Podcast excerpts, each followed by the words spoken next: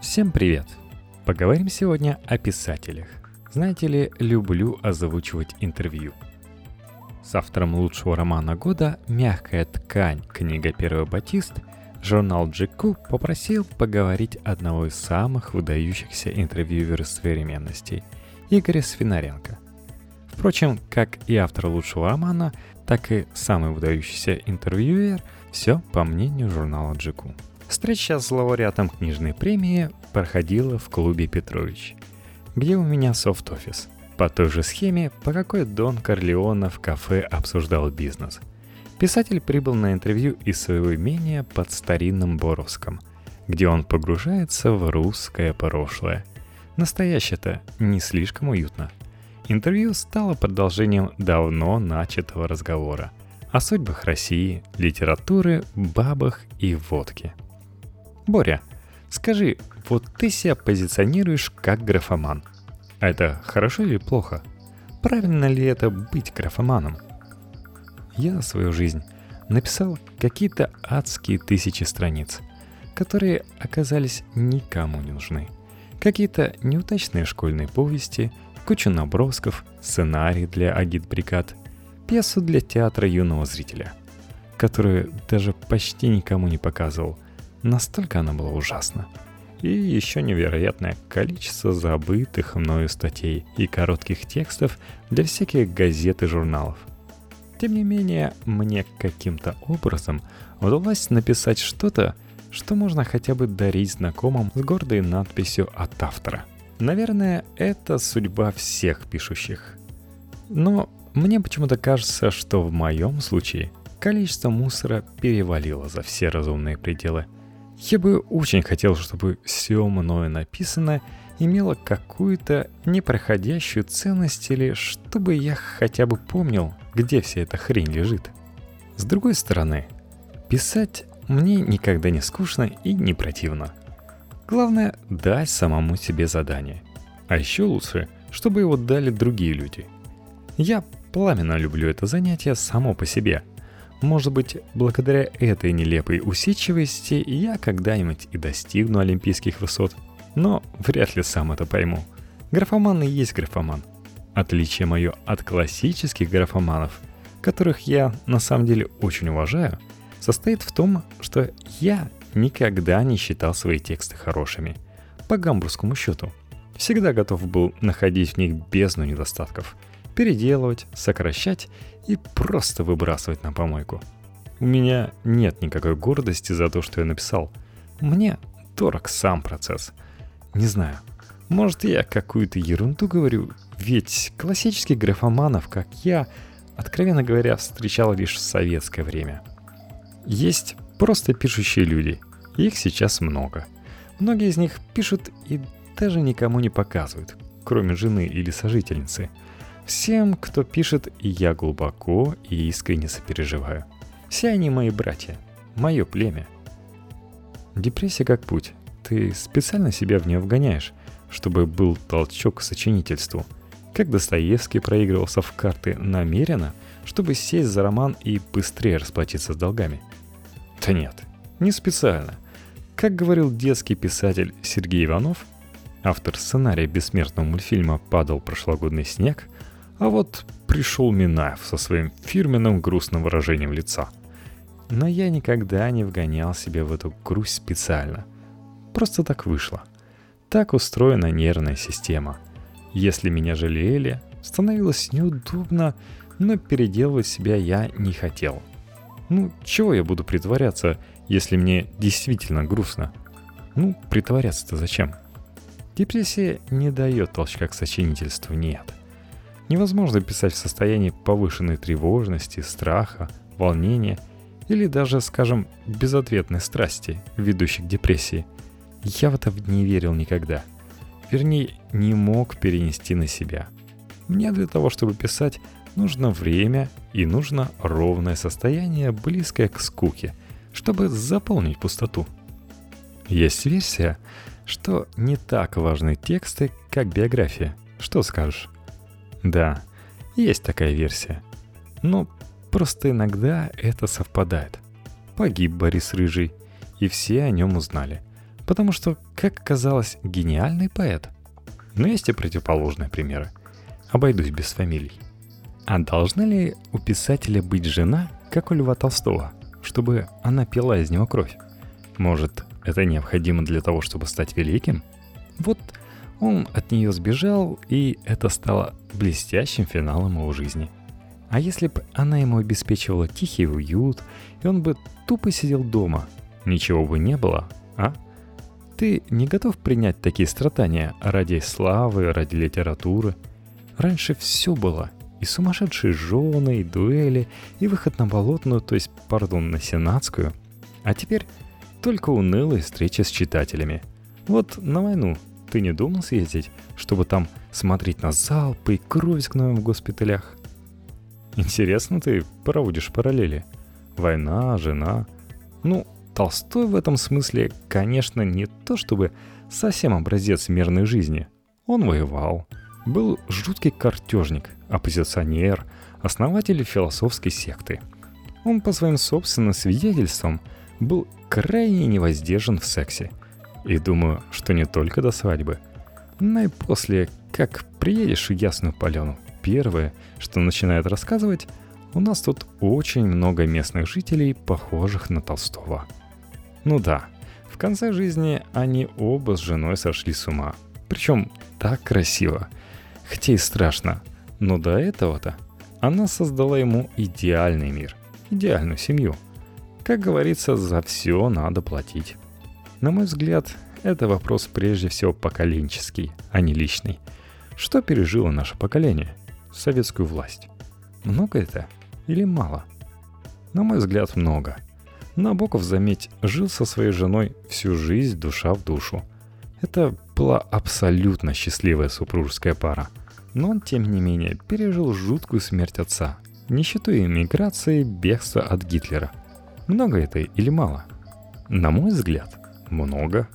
Хотя жил большую часть жизни вполне себе комфортно. Ловил бабочек, читал лекции, войну ненавидел и на нее не стремился. На мой взгляд, на войну нужно ездить. Репортерами, волонтерами.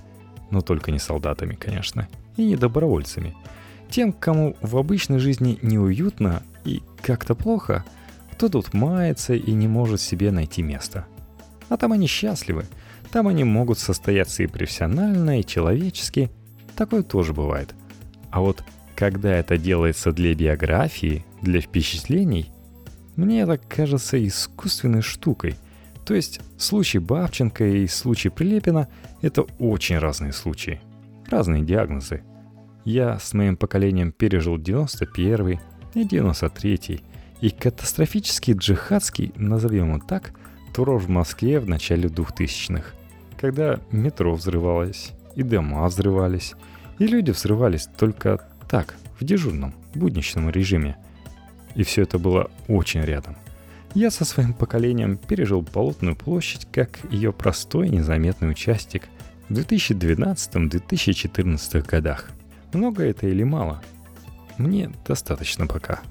Сколько тебе нужно денег, чтобы бросить это дело? Ну, тут наоборот – если б не надо было зарабатывать на жизнь, я б сидел и писал. С другой стороны, большие деньги – это слишком большая ответственность. Куда их девать? Зачем их столько? С ума сойдешь. А не больно от того, что какая-то иностранная тетка с меркантильного приземленного запада сочиняет про колдунов с летающими метлами и прочую ересь и зарабатывает на этом миллиард условных единиц – русская литература как-то скромно на этом фоне выглядит. Погибла духовность. Как тебе сказать? Джоанна Роулинг, я считаю, заработала честно.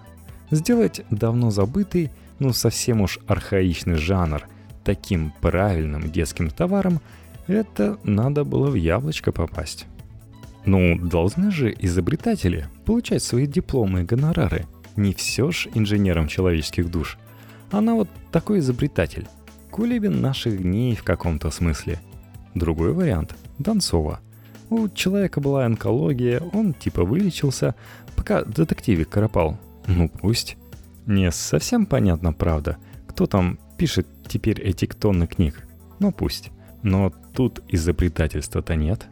Совсем другие люди и не в этой стране изобрели этот жанр и этот стиль. Донцова на 50% как минимум продукт издательской индустрии. Обидно ли это? Ну, как сказать. Я не хочу быть продуктом издательской индустрии, если честно. Вернее, даже не могу. А про деньги вспоминай выше. Вот ты стал писателем года по версии GQ – не обидно, что тебя понизили в статусе, и теперь ты модный персонаж, светский лев. А мог бы выступить в жанре «не могу молчать». Ну почему обидно? Да я знаю, что коллеги по цеху будут скептически ухмыляться. Ну и что? Пусть вас сначала сделают писателем года по версии журнала GQ. Вот тогда и будете ухмыляться, братья и сестры. Лимонов говорит, что Лев Толстой скучен и устарел – что конфликт Карениной высосан из пальца. А надо типа жить своей яркой жизнью и публиковать о ней правдивые отчеты. Что скажешь? Толстой говорил, что Шекспира читать невозможно. Набоков говорил, что Достоевского читать невозможно, или там Ремарка. Дима Быков говорил, что Довлатова читать невозможно. Специально жить яркой жизнью, чтобы писать о ней красивые отчеты, мне это не близко нет. Ну, вот совсем. С другой стороны, писатель всю жизнь принужден писать отчет о собственной жизни, добавляя в это дело капельку вранья, которое может быть более или менее талантливым. Я вот сейчас пишу книжку рассказов о девушках 80-х. Не моих девушках, а просто о девушках. Мне это гораздо интереснее, чем ехать на Донбасс или в Сирию и писать потом отчет как бы это ни было ярко. Я просто заранее знаю, что ничего кроме «какой ужас» написать не смогу. Я не знаю, как помочь этим людям. Но, с другой стороны, я тебе уже говорил, о чем сейчас надо писать. О любви русской женщины и условного мигранта. Таджика, узбека, дагестанца, сирийца – все равно. Или наоборот, о любви русского парня и таджикской девушки. Тут тоже национальность не важна. Сейчас нет ничего важнее и интереснее этого сюжета. Вот тут, конечно, жизненный опыт может пригодиться. Твоя дача под Бобровском – это попытка создать некую ясную поляну?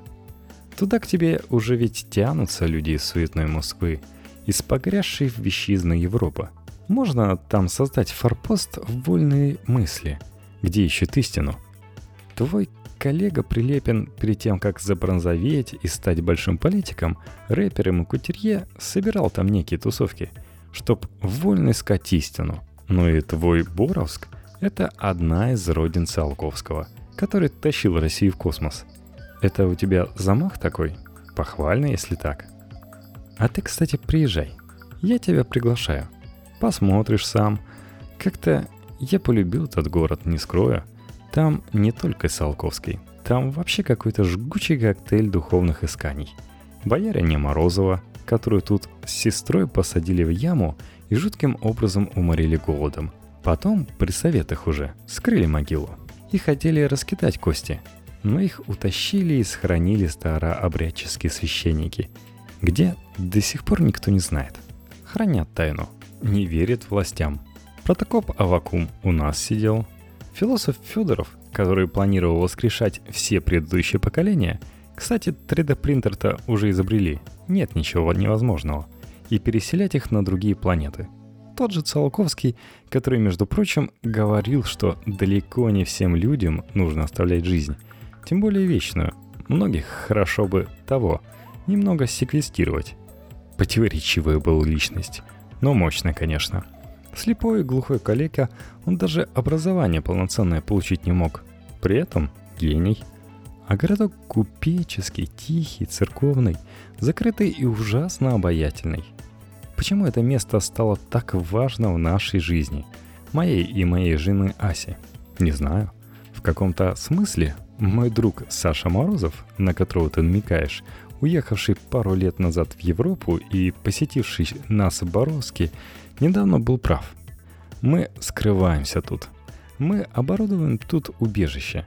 как американцы в 60-е строили свои частные бомбоубежища рядом с коттеджами. Ну, вот это наше убежище. Бог, водка, разрад, еврейский вопрос. Насколько это важно для тебя, как русского писателя? Кстати, почему ты слово «Божье» пишешь со строчной буквы? Все эти вопросы для меня очень важны. Еврейский не вопрос, скорее ответ. Пацуя еврей. И очень этим дорожу. И не то, чтобы не скрываю, а пытаясь в себе эти корни не только не терять, а напротив, как это сказать, нащупывать. В романе «Мягкая ткань» об этом немало страниц. Водка – сложный вопрос. Слишком сложный, чтобы ответить в двух словах. В Боровске делаем настойки, кстати, ягодные, травяные. Вот скоро из грибов начнем. Облагораживаем, короче, эту страшную писательскую привычку. Так, что еще? А, разрад. Ну, ведь у каждого что-то свое, особое. Мне кажется, дон жуанские списки вроде выходят из моды. Но сама тема остается. Я сам часто думаю, а почему все это так важно? Как, с кем? Ведь взрослые люди, нормальные, разумные. Но написать об этом всерьез, чтобы было интересно, это пока еще творческие планы, не больше.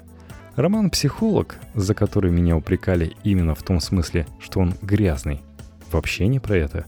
Он про отцов и детей. Про то, вернее, как родители делят детей. Ну и последний ответ. Слово «бог» и производное от него я пишу по советской грамматике, с маленькой буквы. Не потому что не уважаю. Просто мне кажется, что с большой буквы нужно писать именно собственные. Бог — это более общее понятие. Бог, он везде. Победители предыдущих лет. 2015 — Владимир Шаров. 2012 — Борис Акунин. 2011 — Захар Прилепин. 2010 — Михаил Идов. 2009 — Юрий Арабов. 2008 — Владимир Сорокин. 2007 — Павел Пепперштейн. 2006 — Дмитрий Быков. 2005 — Евгений Гришковец. 2004 — Борис Якунин. 2003 — Владимир Сорокин. Ну да, Борис Акунин и Владимир Сорокин по два раза.